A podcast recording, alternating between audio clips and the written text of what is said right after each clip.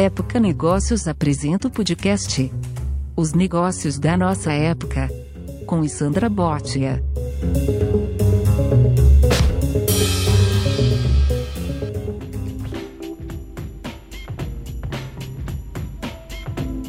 Sejam muito bem-vindos a mais uma edição dos Negócios da Nossa Época.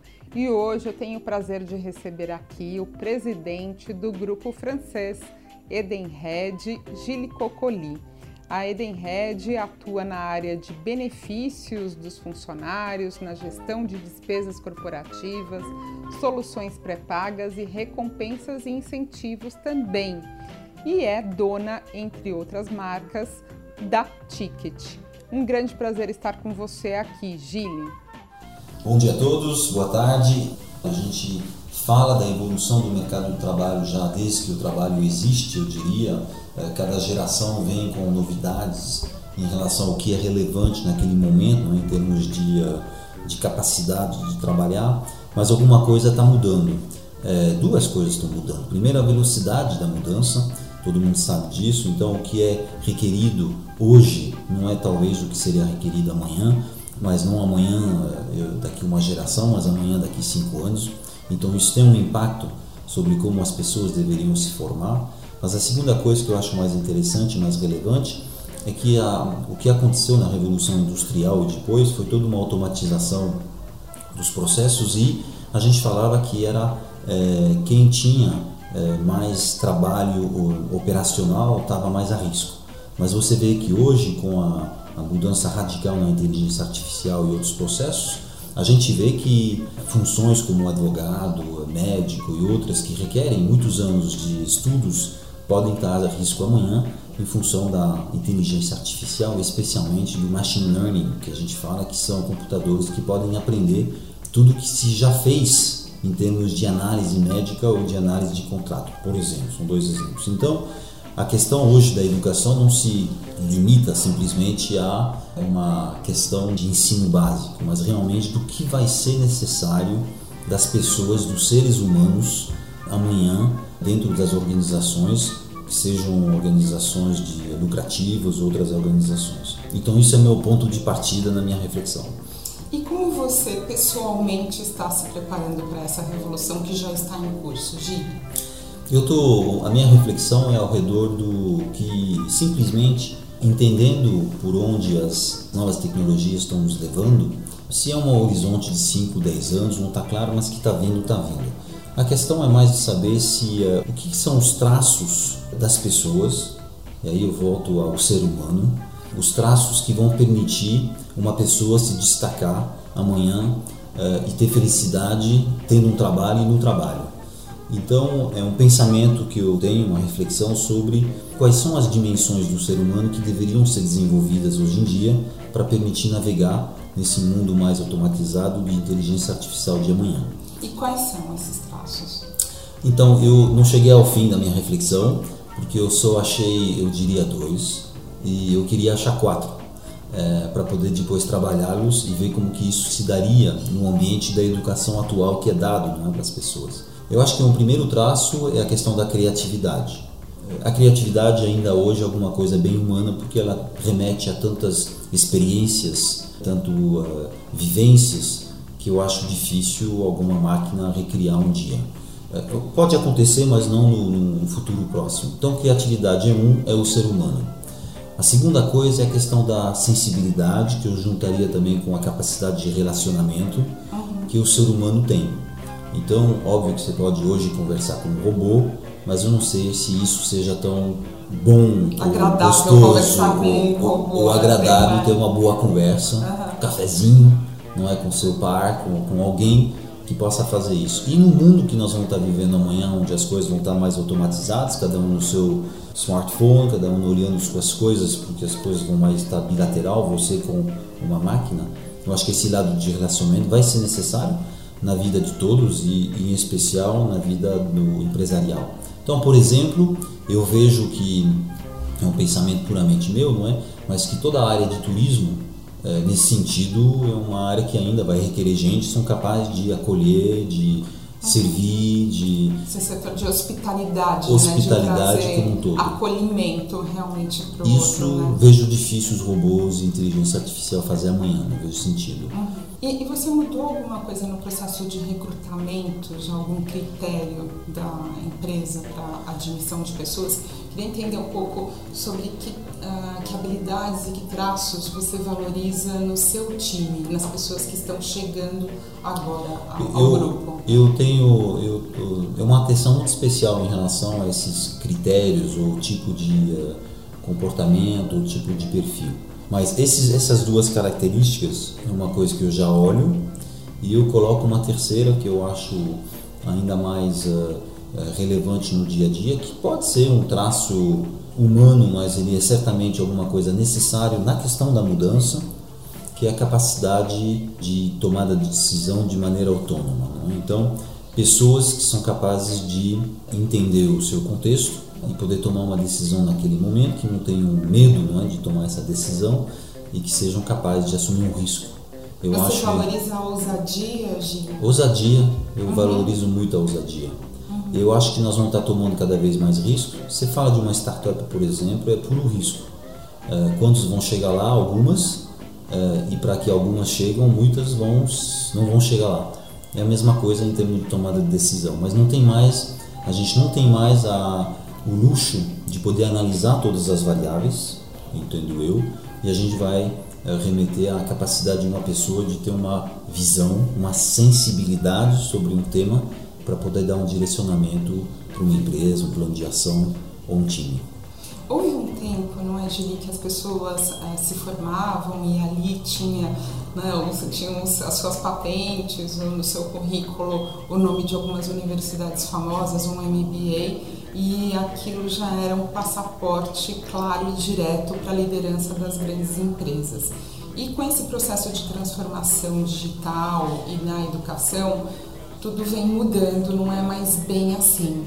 E você me contou outro dia que você mesmo decidiu voltar para a escola agora temporariamente, né? Você vai fazer um curso lá na Califórnia. Eu queria entender como você, como líder, se prepara, ah, como você eh, se cultiva no seu repertório, eh, por que, que você decidiu fazer esse curso, enfim, como que eu você sou, mesmo passa por essa transformação? Eu tenho a sorte de me ter interessado na questão tecnológica muito jovem. Com 13 anos eu já fazia computação. Naquela época eu não ah, tinha é? muitos computadores. Nossa. Só é. tinha um, que era o Timex Sinclair, ele tinha 2K de memória e com 13 anos já programava, por isso que foi a minha primeira formação em né, computação. E muitas coisas hoje giram em torno desse conceito de computação e inteligência artificial. E, desculpa interromper, mas eu queria entender esse pedaço aí dos 13 anos. Você foi estimulado pelos seus pais? Não. Assim, foi alguma coisa espontânea mesmo, natural? Espontânea. Peguei um computadorzinho e, e comecei a programar e só parei, não parei na realidade, mas depois me formei nos Estados Unidos com isso, depois fui mais para administração, né? Uhum. Mas a minha, o meu forte, não forte, mas a minha, meu focus, foco é, na Universidade Americana foi lá, foi inteligência artificial daquela época, né? imagina isso era nos anos 90, que não é o que a gente sabe fazer hoje de inteligência artificial. Mas a, a coisinha está na minha cabeça uhum. e e eu, eu li uh, um livro uh, do Luc Ferry, francês, chama Transhumanismo, Transhumanismo, uhum. La Révolution Transhumaine. Muito importante. Exatamente. vários livros. E ele abriu meus olhos sobre o que estava vindo. E essa, essa universidade que eu vou fazer agora, esse curso, são eles estão promovendo não é, esse tipo de pensamento e eu quero averiguar, não é? Com meus conhecimentos, minha vivência, aquilo lá é realmente tão forte, tão potente eles falam exponencial. Uhum. É... Acho que vai ficar todo mundo curioso, é melhor a gente contar, tudo bem? Pode ser, ele está indo para a Singularity University lá na Isso Califórnia. Mesmo. Uhum. E eu quero ter a eh, possibilidade de desafiar essas ideias para entender, porque o que vem, se é isso, é realmente grandioso né? Uhum. e exponencial. E daí todas essas ideias de, pô, mas se tudo isso acontecer daquela forma, por exemplo, a dimensão educação, trabalho amanhã, como que as coisas vão ficar, me interessou. Na realidade, a educação é, um, é uma ponte depois para a questão de estabilidade social também. Né? Uhum. Se você tem um país, é uma só uma franja que está se beneficiando de um crescimento, de uma melhoria das condições, as coisas infelizmente podem ficar instáveis. Então minha pergunta é mais globalmente, a gente não pode ter amanhã essas duas velocidades ainda maior do que tem hoje, né? Que é só um grupo de pessoas participando mesmo do, do crescimento e o resto, maior do que é hoje, ficando para trás. Isso não seria bom para todos, né? a humanidade como um todo. Que é o que o Yuval Harari também alerta, né? Assim, das pessoas à margem né? do, do conhecimento. Você com certeza deve ter é, deve ter lido os Homo sapiens sim, o, e o Homo Deus, certo? Você, é isso mesmo. você leu né, os dois livros dele. E, Gili, assim, em relação à sua, a, seu estilo de liderança, né, a sua liderança propriamente dita ali com, com, tanto em relação aos seus subordinados quanto aos seus pares, assim, você já nota alguma transformação na forma de as pessoas se comportarem e se relacionarem, fazerem negócios? Ou você acha que isso é muito incipiente ainda? De que forma que você estimula a, o seu time a, a fazer essa travessia digital sem medo? Toda, toda ocasião que eu tenho, eu tento, que eu chamo, elevar o nível de consciência. É pelo menos falar o que eu estou falando aqui, para as pessoas terem consciência do que está vindo. Agora, é, esse nível de consciência, no meu ponto de vista, está baixo e faz justamente uma. Um, é ali que aumenta o nível de urgência. É que é, o pessoal não está se dando conta, a coisa pode acontecer numa velocidade grande e deixar muita gente não é? Uhum. parado e no canto porque não, não teriam a, tido a capacidade ou tempo de se preparar, até mentalmente, não é nem a questão de capacidade técnica. Né? Então, é, isso me preocupa também, ou seja, vai chegar um momento que a coisa, a ficha vai cair. Quando eu vejo pessoas, por exemplo, o contingente não é, de, de pessoas na Europa estudando ainda a parte jurídica, não é, para ser advogado, eu falo, mas não vai precisar de tanta gente. Daqui a pouco vem o blockchain que, que eles vão fazer, caramba, né? E eles não estão se dando conta disso. Ninguém está falando para eles, pessoal, vai devagar, vai precisar de advogados, mas nem tanto, né? Porque tem máquinas que vão fazer isso, médicos também, para analisar coisas, diagnósticos, enfim. Então, e com um nível de confiabilidade muito maior do que o humano, que tem baias, né? De, assim. Exatamente. Então, uhum. essa revolução, essa ficha não caiu ainda, uhum. e não caiu de maneira clara, evidentemente, nos meus times, mas eu diria de maneira geral. É, só para acrescentar alguma coisinha sobre a questão de, do, do, dos ciclos de emprego, que para mim também tem a ver com isso, que é a gente falava nossos pais, não é? eles entravam numa empresa e faziam a mesma coisa por é, décadas, por né? décadas. E tinham orgulho disso, orgulho, né? Orgulho, tinha necessidade uhum. daquele, daquele trabalho e faziam. A gente já fala hoje, faz uns 10 anos, que os trabalhos de amanhã ainda não existem, não é? Então você vai entrar na, na vida ativa e vai fazer alguma coisa que não existia quando você era adolescente. Então a gente já ouve isso há um certo tempo.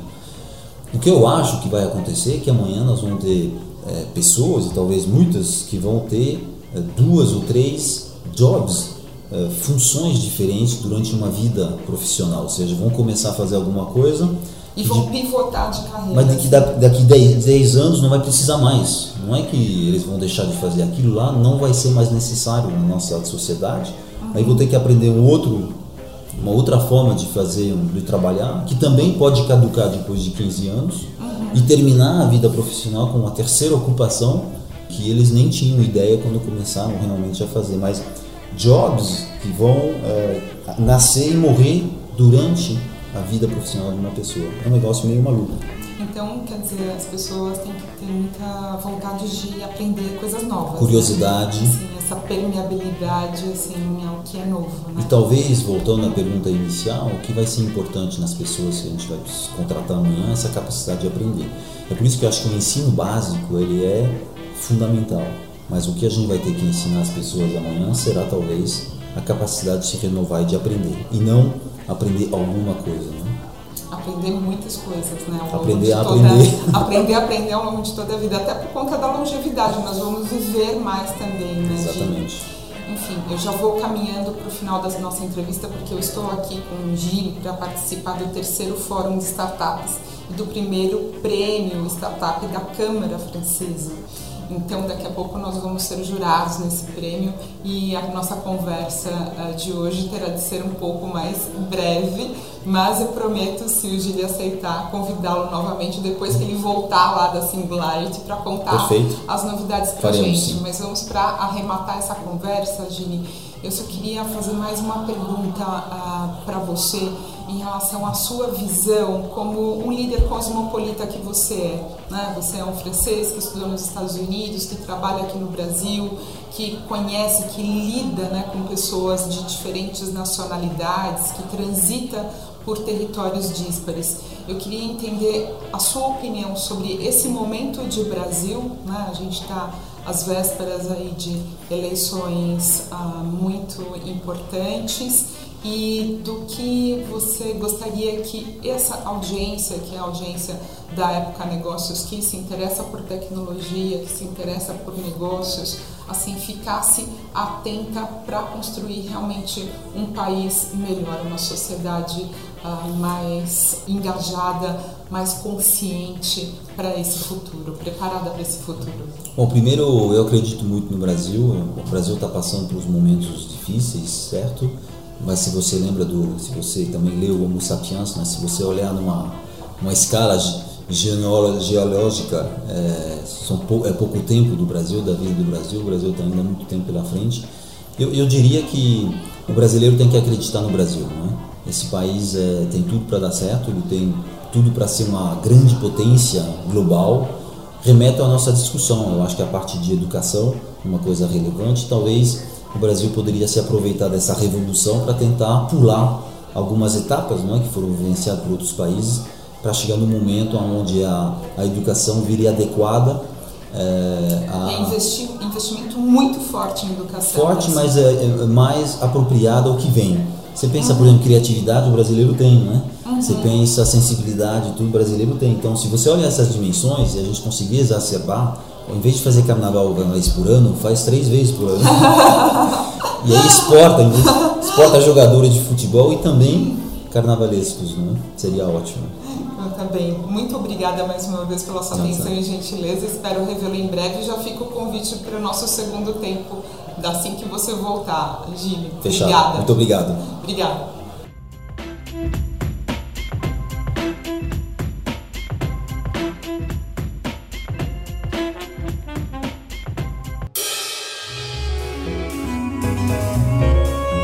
Este podcast é um oferecimento de Época Negócios.